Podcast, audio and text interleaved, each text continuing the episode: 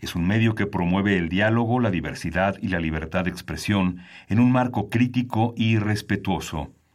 Los comentarios expresados a lo largo de su programación reflejan la opinión de quien los emite, mas no de la radiodifusora.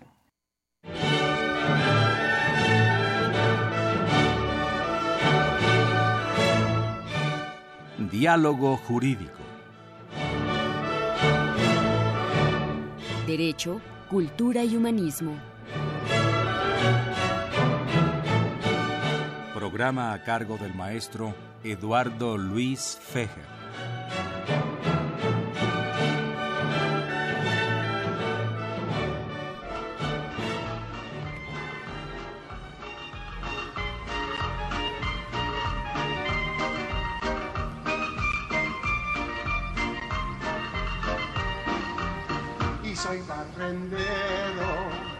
Gusta limpiar, que hago con la escoba lo que yo quiero. Y soy barrendero, quiero a mi ciudad y salgo a vivirla con todo esmero. Soy barrendero, recorro calles, barrios, colonias, paso limpieza. Aunque haya veces que los olores me hagan doler hasta la cabeza. Y soy barrendero soy muy feliz, pues ya la basura me tiene miedo, pero me da coraje que ya las calles ¿Qué tal amigos? Muy buenas tardes, los saluda Eduardo Luis Fejer en esta emisión de la Facultad de Derecho, eh, Diálogo Jurídico con nuestro lema Derecho, Cultura y Humanismo. Pues va a ser un programa íntimo con eh, tres invitados muy especiales el día de, hoy.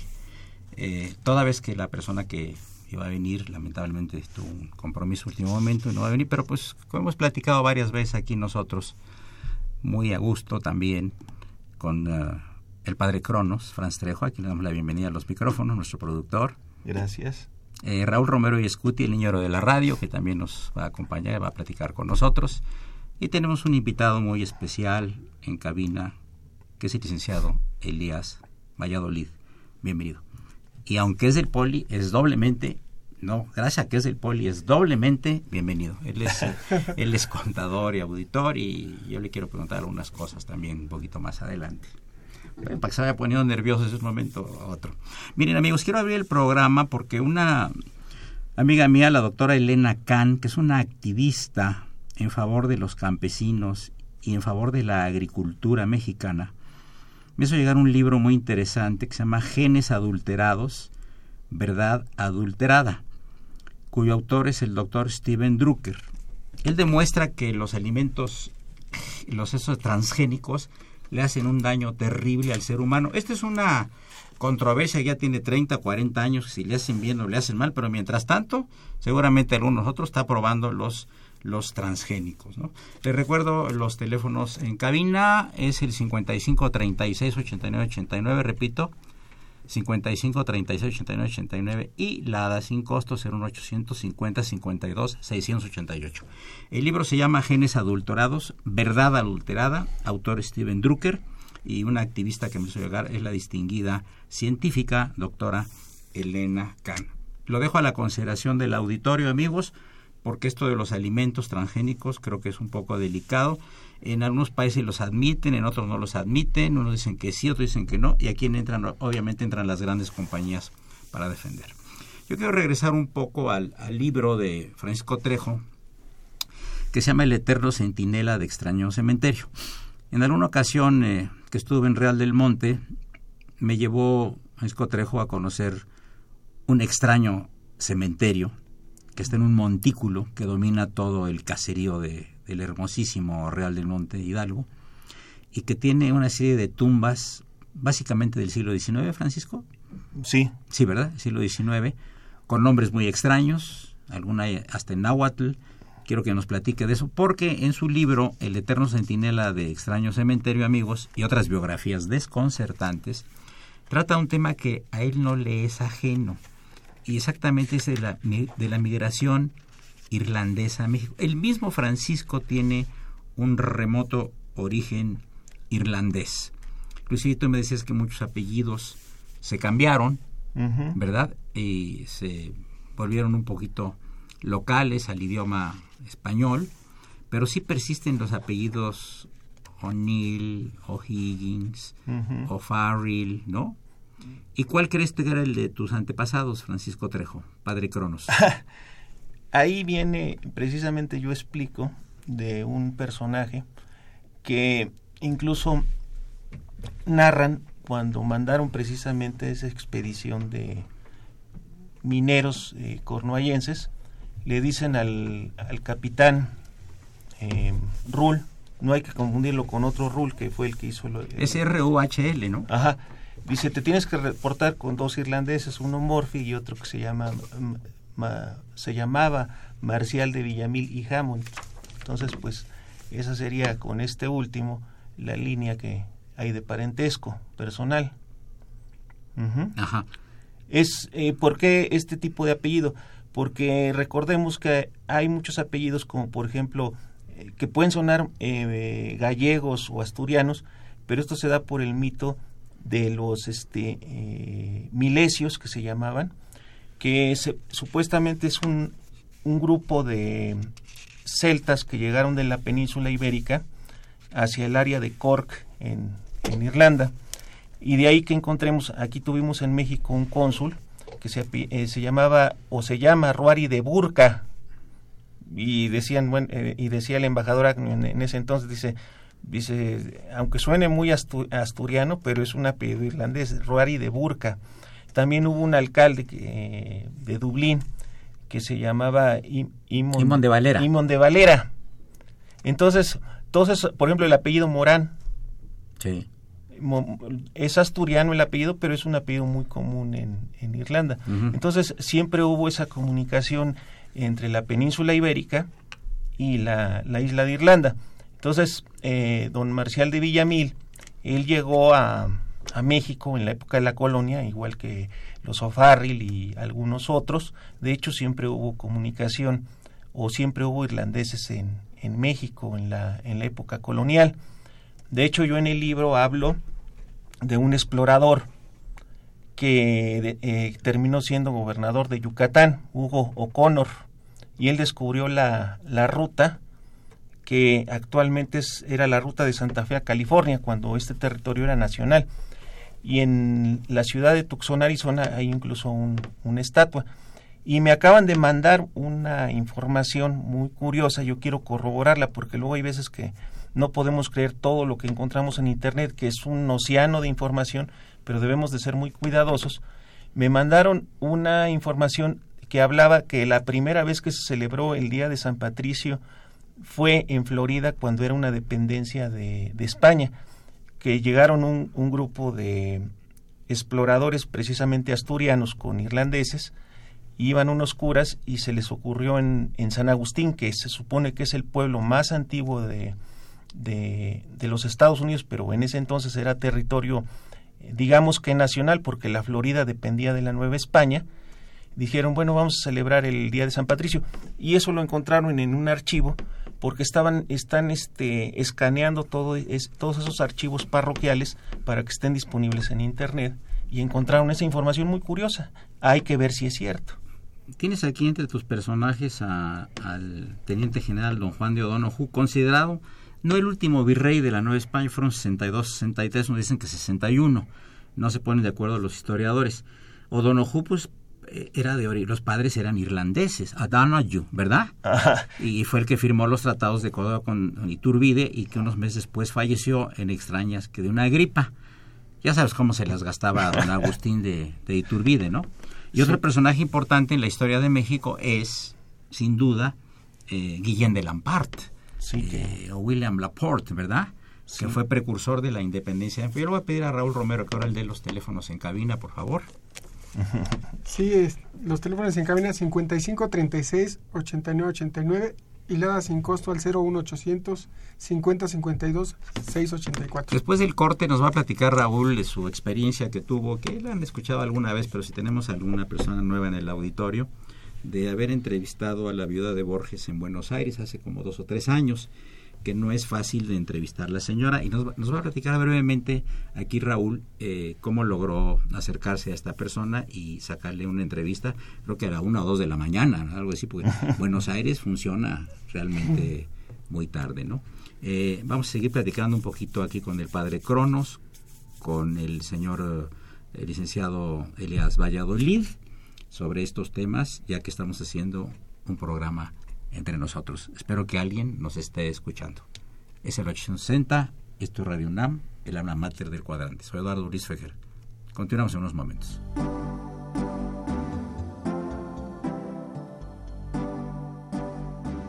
Está usted escuchando Diálogo Jurídico, Derecho, Cultura y Humanismo.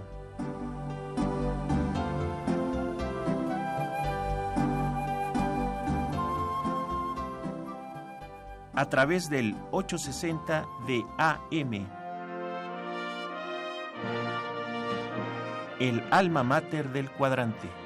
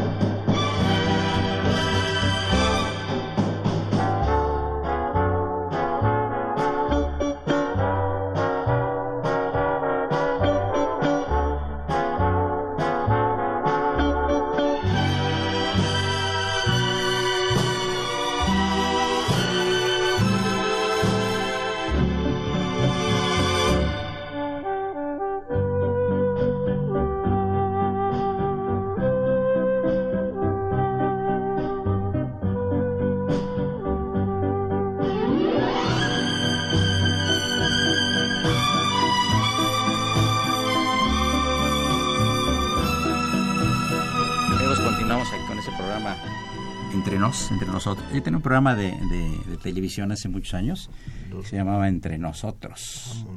Oye, y eh, bueno, pues tenemos a Raúl Romero aquí, que es nuestro niño de la radio, que se encarga de atender varias cosas de, de la producción y nos va a platicar, para quien no nos haya escuchado, eh, un poquito cómo logró en Buenos Aires. eh, ¿Hace cuánto tiempo estuviste en Buenos Aires, Raúl? En el 2015. Hace tres años. ¿Y cómo años. estuvo la entrevista con María Kodama, que es muy difícil de localizar y de ser este eh, entrevistada, ¿no? Pues es la viuda de Borges.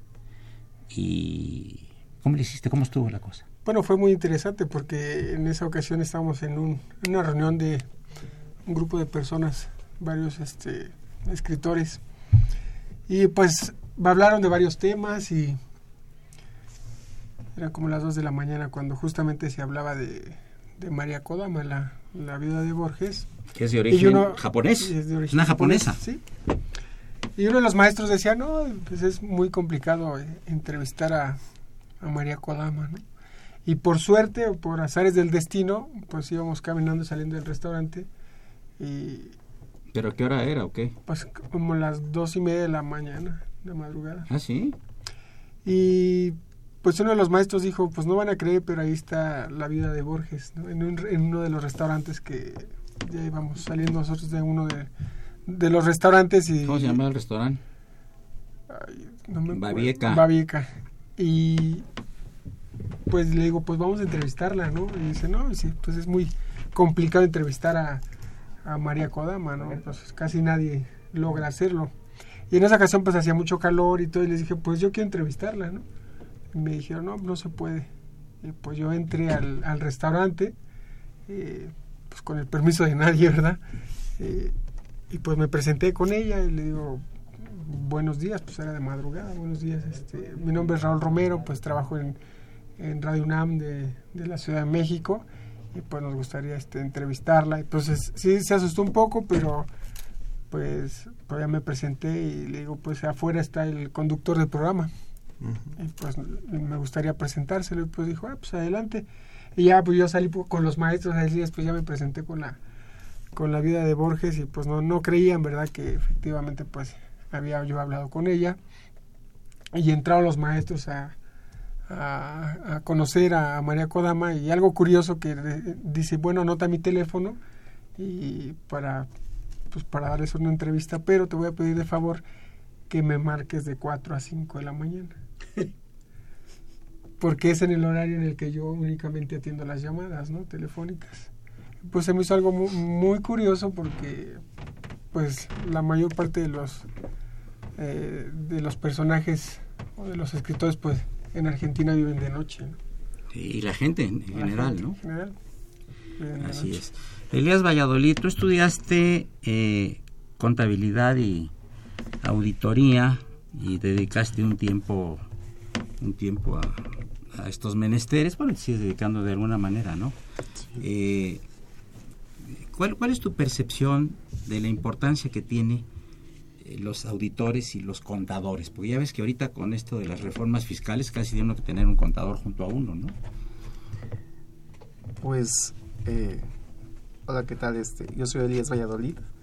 Em, en general, uno tiene que estar preparados o estarse preparándose todo el tiempo. Y con estas nuevas reformas que han estado eh, saliendo, pues em, con mayor razón, ¿no? Entonces, si en la vida en general uno tiene que estar preparado, em, nosotros tenemos la obligación de estar al día en todas y cada una de las reformas, en tal vez más en el área este, fiscal. Para estar al día con, pues, con las declaraciones, con los impuestos, cuáles podrían ser las mejores estrategias dependiendo de eh, el giro de la empresa. Oye, ¿y tú sientes, por ejemplo, que eh, cada día la cuestión impositiva es más, más compleja en México? Porque en Estados Unidos, por ejemplo, tú llenas un formulario, tú, en tu casa, lo mandas por internet el formulario. Bueno, ya tenemos también eso aquí en México, pero esto hace 10 o 20 años se hacía allá. Tú llenabas un papelito, lo llevabas al banco. Eh, por ejemplo, gané 10 mil dólares al año y tengo que pagar este eh, 3 mil dólares de impuestos, ya te sellado y listo. Era todo, no preguntaba nada. Entonces ahora creo que se está simplificando un poco en México esto, ¿no? Sí, ya se está simplificando y más con, te tienen, digámoslo, en términos amarrado, ¿no? En el sentido de que, pues, con tus gastos con la tarjeta, este, ya es más, los, eh, tu, tu recibo de nómina está timbrado, entonces ya está más fácil determinar cuántos fueron tus ingresos, cuáles fueron tus gastos y ya se va determinando eh, eh, tus, tus impuestos, ¿no? Correcto. Vamos a rezar un poquito, Ale. Gracias, Elías. Vamos a rezar un poquito. Están ustedes viendo el programa, está de esta manera eh, concentrado pero disperso y disperso pero concentrado. Este, eh, me gustaría mucho hablar de, del poeta de las dos islas. Ajá. Eh, ¿Tú cómo conociste al poeta? Platica cómo se llama él, cómo lo conociste. Ha estado varias veces aquí con nosotros. Claro. Él nació en Cuba, los enamoró de una irlandesa, que Ajá. nunca volvió a aparecer en su radar, ya con todo listo para, para el futuro casamiento. Sí, hay un detalle que, que Iván no le gusta decir de su vida. Iván Portela. Iván Portela, el poeta de dos islas, y, y yo mismo le he sugerido que sus tarjetas de presentación y incluso hasta el teléfono, así dice, habla usted a la casa de Iván Portela, poeta de dos islas. Y así ya se le ha quedado y, y yo creo que es la mejor manera de, de que sea su, eh, digamos, nick, como se perdón por el anglicismo, para que sea él conocido. Hay, hay un detalle que, pocas personas conocen de Iván, que a él no le gusta presumirlo, pero yo lo resalto en su libro. Él es descendiente directo de Ramón Legario Bonachea por parte de su mamá, que fue uno de los libertadores de Cuba. Lo pueden buscar en internet en cualquier este, enciclopedia. Y él es eh, pues de los precursores de la independencia de, Cuba por parte de su mamá. Y por parte de su papá eh, pasa algo curioso. Hace rato hablábamos de la gran relación que hay entre los celtas de la península ibérica con los celtas de, Irlanda y, de las islas británicas en general. Los Portela eh, es, obviamente, el Portela es un apellido eh, gallego, pero Portela viene de Portolón. Y Portolón también es una rama que llega precisamente a esa parte de, de Cork, en Irlanda. Entonces, eh, Portela y Portolón, yo creo que de ahí viene de manera genética su interés de, Iván por, por, el mundo celta. Y también su papá fue legionario español y cuando estuvo con, los, eh, eh, con esta legión extranjera, no estoy hablando legionario de, la de una orden religiosa, sino me refiero a, legionarios este, soldados, eh, él convivió mucho con escoceses e irlandeses, y pues también en, en, en, Asturias y en Galicia también hay un tipo de gaita. Cuando él regresa a la isla de Cuba, llega con una colección de discos de 78 revoluciones y un viejo este, fonógrafo y lo escuchaba con mucha atención y le decía a su hijo, dice, mira, es música de gaita. Entonces también eso hizo que Iván se interesara por, por este tipo de cultura y él tiene la oportunidad de ir a Irlanda, ya estando en México, que también valdría la pena, que es un capítulo muy largo, cómo es que él sale de Cuba, llega a México, pero ya estando en México, ahora sí los legionarios, pero los de la orden religiosa, lo apoyan junto con Rómulo, Rómulo Farrell, para que él viaje a, Cuba, porque pues él... ¿A Cuba o a Irlanda? A Irlanda, perdón. Pues es que como son dos islas me confundí por la otra isla. Salió, salió en condiciones muy difíciles de la isla. Sí, sí, estaba condenado a muerte, lo iban a fusilar. Casi, casi, ¿no? Y, Iban. Y, y yo creo que un día que se le haga un homenaje a, a, Gilberto Bosques en este programa o en otro, valdría la pena comentar esa historia. Explica quién es Gilberto Bosques. Gilberto Bosques fue eh, embajador en varias partes, pero cuando era cónsul ayudó a salir a muchas este, personas, principalmente de religión o, o de convicciones o de la comunidad judía específicamente, salir. Españoles republicanos. También españoles republicanos. Comunistas perseguidos por el régimen de Hitler, etcétera. Gitanos y etcétera, homosexuales. el Cárdenas les dio visa a todos. Exactamente. Y él era el embajador. Él estuvo allá de embajador. Bueno, más bien estaba de cónsul, porque, está, porque estaba en Marsella. Es cierto. Y ya estando como embajador en Cuba, mm. él es el que apoya a Iván para salir. Sí, sí, claro. Pero bueno, esa es una historia muy larga que merece un programa especial en esta serie. Pues muy interesante porque lo sacaron de la Embajada de México, este que era un joven, sí. que lo perseguía el régimen de la época y este el embajador de México lo protegió y lo puso en un avión mexicano y lo regresaron a México y aquí lo atendieron, fue recibido, ha hecho una carrera extraordinaria como poeta, como ser humano y con una cosa que he platicado varias veces Elías y Raúl él fue a Irlanda, se enamoró de una muchacha irlandesa, luego regresó para casarse con ella y la muchacha desapareció para siempre. Teresa Cody. La ha buscado en internet, cementerios, hospitales, migrantes en Estados Unidos. Hay muchos que se llaman Teresa Cody, pero no es la Teresa Cody. Debe tener unos setenta y tantos años, pero él quiere conocerla. Entonces, toda la obra de Iván Portela está dedicada gran parte gran parte verdad a, esa a esa, esa ilusión que tiene de reencontrar y después se casó y tiene un hijo y todo pero él tiene la ilusión de bueno cómo se puede esfumar una persona cómo es posible no encontrar sobre todo ahorita hay todos los medios de comunicación ahorita puedes meterte en él se metió en Irlanda se metió en Inglaterra se metió en Escocia en Estados Unidos Canadá Sudamérica buscando. Se apareció muchas Teresa Cody se escribe Cudi, ¿verdad? C-U-D-Y, ¿verdad? Sí, incluso. Agrega algo en tres minutos más porque ya viene el corte a cargo de, ahora sí, del niño de la radio, Raúl. Pero sí, y también otra cosa que no conocemos muy bien de Iván Portel es la, lo que yo he dado en llamar la suida San Patricio. Lo que pasa es que él cada año escribe un poema a San Patricio y que es el santo de los irlandeses. Es el santo patrón, pero aparte de eso, eh, San Patricio es una especie como de Moisés, eh, por muchas similitudes o paralelismos. En los dos está el símbolo de la serpiente, por ejemplo, el báculo, la cuestión de que, por ejemplo, Moisés también se pone en entredicho si, si, si era hebreo o no era hebreo. Si era egipcio o no. Exactamente, y lo mismo pasa con San Patricio. Mucha gente dice, es que es un santo irlandés, y le digo, perdón, pero no, él, no, él nació por derecho de sangre, San Patricio vendría siendo romano, aunque por derecho de suelo nunca se define dónde nació. Algunos dicen que en Gales, otros que eh, en Bretaña, otros que en Escocia.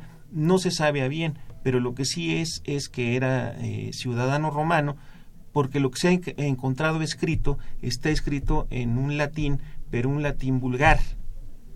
Entonces, él ocupaba el latín como idioma para escribir y el este y la, y la lengua indígena de Irlanda, el gaélico, lo ocupaba como lengua para comunicarse. Entonces, eso sería este este personaje al cual Iván le ha dedicado este pues ya varios poemas anuales, yo creo que alrededor de 50 poemas y que Iván bien debería de sacar eh, esta suite en un solo libro. Esa es mi opinión. Amigos, llegamos a la parte media del programa. Les recordamos que están en un programa pues muy íntimo, concentrado y disperso a la vez. Una tertulia. Una un conversatorio con el padre Cronos, Franz Trejo, que está platicándonos de sus anécdotas y muchos capítulos de su libro El eterno centinela de extraño cementerio y otros y otras biografías constantes. Raúl Romero Escuti, el niño de la radio, está de invitado especial esta tarde, el licenciado Elías Valladolid. Soy Eduardo Luis Fejer. Continuamos en un rato. Gracias.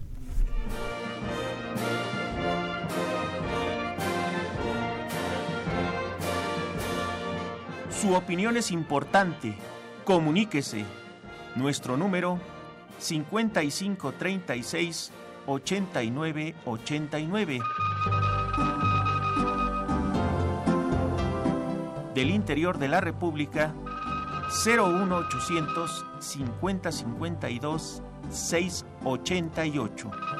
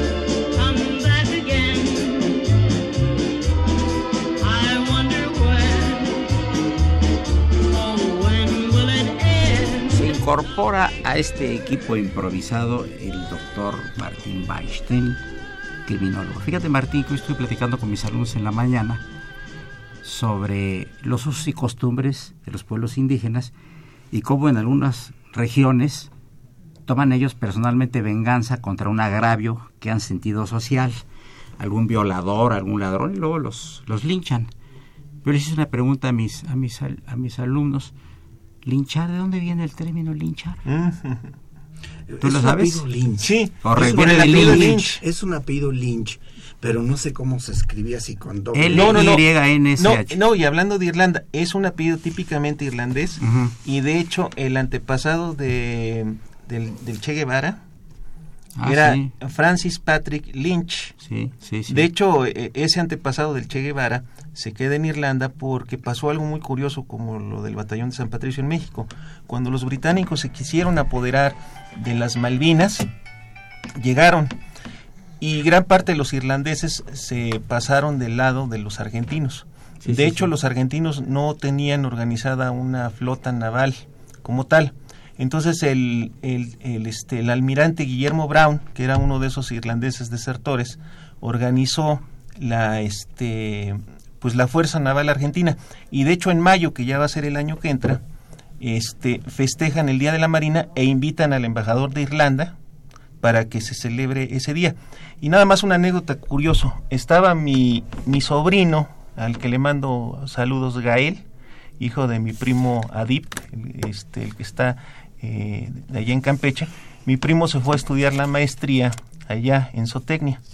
Entonces, el día de la bandera, este, todo mundo sale ese día, bueno, ese día de que se celebra lo de las fuerzas navales, y llevaron al grupo de la escuela donde estaba mi sobrino. Y todo el mundo llevaba su bandera este, argentina y él llevaba su bandera mexicana. Entonces parecía como un, un, este, pues ahora sí que una, un lunar ahí. Y le preguntó el, este, el embajador este, irlandés, le preguntó a él, dice, oye, dice, ¿y tú por qué traes una bandera mexicana? Y le explicó, dice, pues es que soy mexicano y arriba el batallón de San Patricio. Ah, interesante. Oye, Martín Weinstein, este, entonces los sus costumbres, mientras no, mientras no, digamos, vayan en contra del- de la Constitución y de las, eh, de las leyes penales, etcétera, ¿no? Así es, ¿verdad? Así es. O sea, no vas a agarrar a, una- un violador y todo el pueblo lo va a matar, porque pues, no estaba recordando eso y les platiqué a los alumnos de, de este poema de eh, Lope de Vega y Carpio, El Fénix de los Ingenios, que relata en alguno de los poemas, uno de sus textos, eh, eh, un acontecimiento que ocurrió en el siglo XV, 1400 y pico, donde el pueblo se mete a la casa del que sería ahorita pues presidente municipal o alcalde de la época, y ustedes de qué año estamos hablando, y lo matan. Entonces llegan los inquisidores a ¿qué, qué pasó aquí? ¿Quién mató al, com- al comendador? Y entonces contesta cada uno de los que estaban ahí, Diego. Fuente Ovejuna, señor. O sea, que no quisieron dar los nombres ni aceptar que cada uno de ellos había colaborado en la ejecución de- del comendador de, de este pueblo en España que se llama Fuente Ovejuna. Entonces, por eso la pregunta, ¿quién mató al comendador? Fuente Ovejuna. Señor, es como si en un pueblo, por ejemplo, en Jamiltepec, por ejemplo, en, Cacalilao, Veracruz, o en Real del Monte, aparece un asesino, un violador, y el pueblo en su conjunto va y lo mata. Y le pregunta, y bueno, ¿y quién estuvo? ¿Quién mató? ¿Quién mató al tal, tal fulano de tal? Jamiltepec, señor. Real del Monte, señor. Cacalilao, Veracruz, Ra- señor. Es muy interesante cómo la culpa colectiva la usan como un como un nombre. Hubo también posteriormente aquí en México, bueno, la, en- cuando era la, yo tengo algún texto sobre eso, amigos, eh, sobre el famoso tribunal de la acordada. En tiempo del virreinato había tantos homicidios y tantos raptos y cosas que se reunieron y acordaron hacer un tribunal sumario.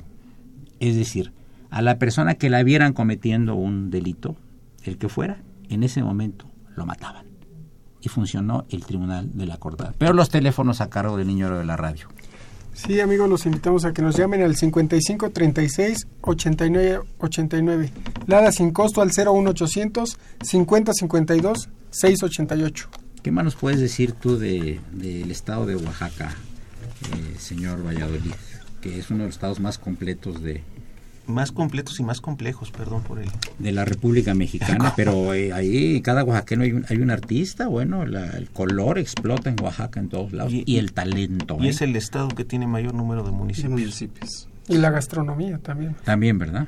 Pero platícanos de tu tierra, porque es interesante. Bueno. Nos van a fusilar los del auditor, pues estamos siendo muy a lo mejor les interesa y ya no aguant ya no, ya tenemos tantas llamadas telefónicas que ya no queremos pasar ninguna más. Eh, yo nací en la, eh, en la costa chica de Oaxaca, así se le ¿Cuál es la diferencia de la costa chica y la costa grande? Yo tengo una versión yo. Eh, pues no sé si sea la misma que usted tenga. Eh, la que yo tengo es de que, digamos, eh, de Pinotepa a, a Puerto Escondido sería lo que es la Costa Chica y ya de, lo, de Puerto Escondido hacia el Golfo de Tehuantepec y todo esto ya sería la, la Costa Grande. La verdad es que es... Sí, así parece que durante el virreinato los españoles que cruzaban con los barcos por ahí veían esa una costa más chica y otra más grande. Y entonces le pusieron esta es la costa chica por las, las dimensiones, ¿no? En kilometraje. En aquella época eran leguas, ¿no? La explosión de color y la cosa artística se da mucho en Oaxaca. Y lamentablemente también hay muchísimos problemas de cuestión de educación y de pues Cultura. ha habido problemas de Mucho. cultura. Cultura hay mucha. mucha Eh, y, y mucha política mal empleada creo no Es- en- toman de rehenes a los alumnos para no estar dando clases pero los maestros creo que ya están politizando tanto este asunto no Pero fíjate que hay algo muy curioso. Yo hace tiempo conocí a la doctora Janet Sainz.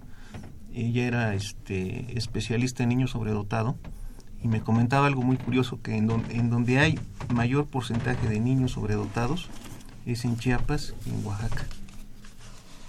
O sea, eh, te digo porque, esta- bueno, ella era, ella siempre decía, dice, es que yo no tengo patria, me decía, dice, dichoso tú que tienes patria. Y le digo, ¿por qué, doctora? Dice, es que mira, yo nací en Estados Unidos, pero porque mis padres este, eh, trabajaban en el servicio exterior de Australia. Entonces, realmente yo me casé con un mexicano, mis hijos son mexicanos, y siento que mi patria adoptiva, entre comillas, es México. Así siempre decía. ¿Ella dónde nació? Nació en los Estados Unidos, pero Casó con mexicano. casó con un mexicano y, y- y a la usanza este, de los países angloparlantes, pues ella siempre, aunque estaba en México, usaba el apellido de su esposo, o sea, Janet Sainz, ella fue directora de, del Centro Cultural México-Estados Unidos, que está, estaba en la calle de Hamburgo ya después de mucho tiempo, pero ella era especialista en niños sobredotados. Y fíjate que en diciembre eh, o en época de vacaciones su casa parecía un este pues un, una guardería, un kindergarten, porque eran niños que ella estaba atendiendo y eran tanto oaxaqueños como, como, como chiapanecos. Entonces decía, es que donde hay mayor eh, porcentaje de niños sobredotados o que tienen una inteligencia arriba de lo normal, es en estos lugares. O sea, algo muy curioso. Digo, por los problemas que tú nos estás manifestando de educación y de cultura y de todo. Sin embargo, se da esta situación. Yo lo atribuyo, es una hipótesis, este, quizá que no tiene algún método o fundamento, pero yo lo atribuyo a que, número uno, eh, son bilingües, hablan otra lengua, Y, a- y que aparte pues son músicos, o sea, hay, hay muchos que todavía ni siquiera aprenden a, a leer el, este, el castellano, pero ya leen este, la partitura. Y eso por Guillermo Briseño, amigo del programa, que le mandamos saludos, que es director de la Escuela del Rock, que me eh, al- alguna vez comentaba, me comentaba Guillermo, dice, es que debemos de enseñarle música a la gente, desde preescolar hasta la universidad, dice, porque el, el- el que tú sepas música te ayuda a desarrollar tu inteligencia matemática y tu inteligencia lógica. Y si no, pues aquí está el doctor Weinstein, que es un gran pianista y que de las veces que he tenido oportunidad de dar conferencias, recuerdo una vez que di una conferencia y luego, luego tomó el piano se pone a tocar. No, y gran dibujante. Además, Eh, Yo debe, él debe haber- nacido en Oaxaca, ¿eh? No, no, aquí, en- no, no aquí en el Distrito Federal, porque tienes todas las... Además, si le hago la descripción, a usted en cuenta que es Einstein, un poquito más joven. No, bueno, yo una vez este, estábamos en una conferencia que en- fuimos allá al, Unitec de Catepec. Me hizo favor de ir el doctor Weinstein y le paso yo, ahorita que hicimos esa broma, él lo toma mucho a broma. Y, le, me dice un- le dijeron a una señorita, usted va a presentar a nuestro invitado. Dice el doctor Martín Frankenstein y todos que se empiezan a reír. Digo, no es Frankenstein, es Weinstein. Pues tiene un parecido, ¿eh? Sí, amigos del auditorio, también espanta de repente, ¿verdad, Socorrito? Socorrito, cada que entra a la cabina huye, Socorrito, ¿verdad? ¿Eh?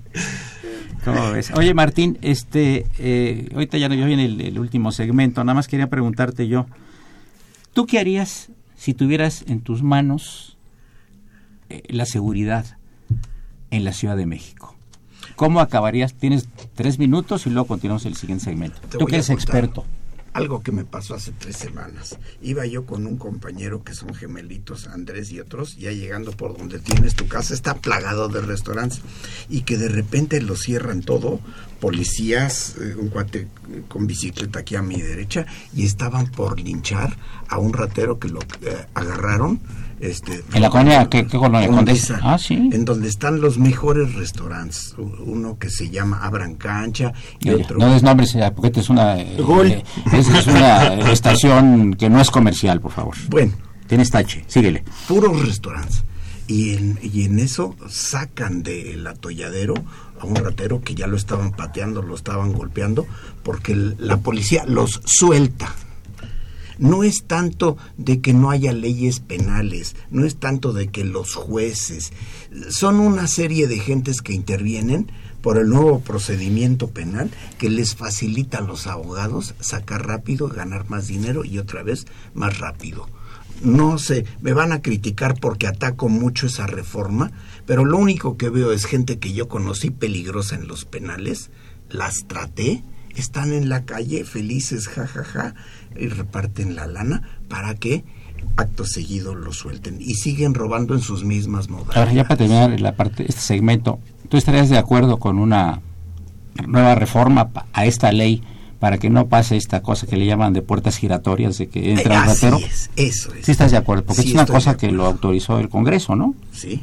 Sí, Entonces es un problema que no ya es de las personas, sino que la ley da estas posibilidades, el perdón y, y que repares el daño y que des una cantidad y se acabe el asunto, ¿no? Sí, eso sería bueno para primos delincuentes. Pero Explica ahora- que van a pensar que son tus primos.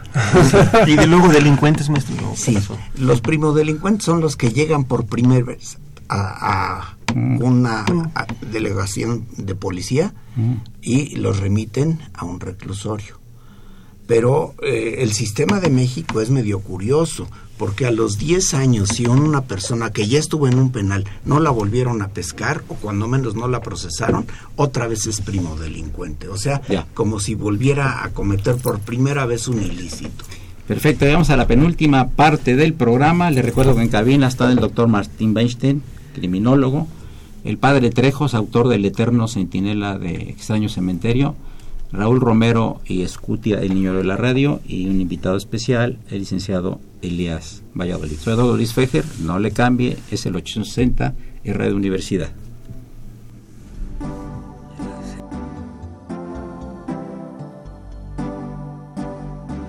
Está usted escuchando Diálogo Jurídico, Derecho, Cultura y Humanismo.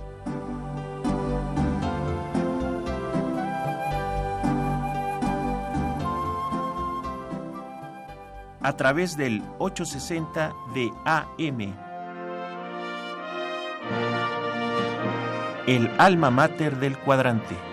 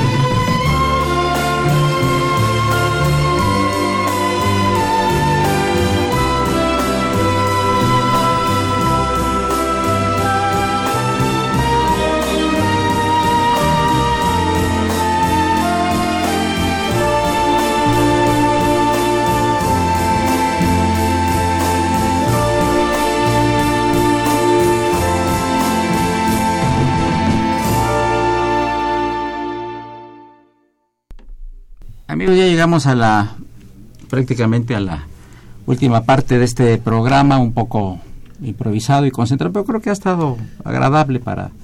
Cuando menos el socorrito la está distrayendo y aquí a nuestros invitados improvisados también, ¿no?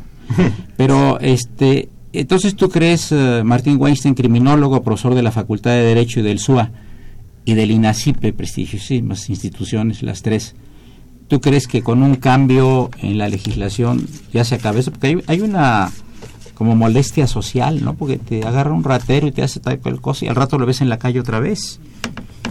Y además yo los he conocido. Eran eh, cuando tú estabas en, la- en el reclusorio. Sí, en una ocasión fui a arreglar un carro de un familiar allá en la colonia Buenos Aires y resulta que el señor este que ya había estado por robo de accesorios de auto Sí. me conoció y me hizo la barba, me dijo, doctor, no se mueva, ahorita le arreglo el carro, consigo todas las piezas de lo del enfriamiento, pero es increíble. Este cuate ya tenía antecedentes sobre las tantas modalidades que hay de robo de vehículos. Entran y salen por la puerta grande. Lo hemos visto constantemente en la televisión que dice fue detenido fulano de tal, ya tiene siete u ocho entradas al reclusorio norte, al sur, al oriente, etcétera, etcétera. Y esto es una molestia de carácter social, amigos, porque pues, esto no puede ser. Quizá lo que dice el doctor Weinstein de los primo delincuentes, pues podría ser una situación especial, pero eh, yo creo que como están hechas leyes y y en el aspecto penal es, es un poco delicado, ¿no? Porque pues es un, es un pase automático a la salida de los delincuentes. Claro. Y además se las saben todas, todas. Inclusive la cosa legal la conocen ya, sí, ¿verdad? el procedimiento para el ficheo, las entrevistas con el psicólogo, el, el- ir al médico, revisar todo esto y actualizar el expediente, que ya parece una sección amarilla del directorio. Una pregunta, ¿qué, ¿qué personaje, por decirlo así entre comillas, tú cuando tú estuviste a tu cargo un reclusorio, te pareció interesante o famoso cuando estabas ahí? Ah, Gilberto Flores a la vez. Es el que mató a los abuelos con un Sí, ah, con algún instrumento, ¿verdad? Sí, un machete, que hasta presumían de en dónde, en dónde estaba la tlapalería donde compró el machete. Sí, era el machetero, ¿verdad? Fue un escandalazo. eso. El, el- el- el papá de él era el subdirector del Seguro Social, Sí, el y fue Gilberto cañero. Flores Izquierdo, Sí, y el abuelo fue secretario de Estado. Eh, de las cañas de azúcar. Sí. Sí, de, Y quisieron hacer parecer que el delito tuvo un sesgo de origen eh, gremial de los que trabajan allí y por eso utilizó el machete. No, incluso hay una película, claro, es una dramatización, Lo Negro del Negro, que ya sabrán de quién habla esa película, y sacan un eh, de cuando es el abogado que lo defiende a él. Y sacan alguna serie de irregularidades. Claro, es una dramatización en la película, pero quien quiera ahondar en este tema y ver cómo estuvo, pues esa película este, se muestra el caso, que fue precisamente cuando este, este personaje era director de la policía de, aquí en el Distrito Federal. Sí, pero él, él compurgó una condena larga, ¿verdad? No tan larga, por las relaciones que tenía el papá allá dentro de el penal y del gobierno, propuso ampliar el dormitorio de visita íntima y arreglaron unas cocinetas y unas mesas para la familia y todo y la única condición lo pagó el papá de Gilberto la única condición era que Gilberto administrara toda esa sección Era un muchacho joven cuando hizo este homicidio, joven, ¿verdad? Sí, y siempre venía su hermana, le traía su perrito y lo paseaba, nunca se quitaban sus pants, andaba así y este cuando yo le hice el, inventario porque lo iban a pasar del oriente a Santa Marta, le dieron un dormitorio muy exclusivo en Santa Marta. Este, encontré un montonal de equipos de maquillaje y de cosas para quitarse la vellosidad y todo porque tenía una personalidad muy Cambiante. Sí, muy cambiante, sí. Me prestaba libros sobre dramatización, él estaba estudiando escritura de libretos para este teatro dramaturgo, vamos. O sea que eh, sería una per- eh, era como Doctor eh, Jekyll y Mr. Hyde, ese- esta obra en la cual eh, la persona de repente es un, un encanto y de repente es un monstruo o hasta asesino, Así que tiene las dos personalidades. Sí, es una, un rasgo de esquizofrenia, es una psicosis. Y digamos la reducción de la condena que tuvo este señor eh, fue lograron probar que era esquizofrénico.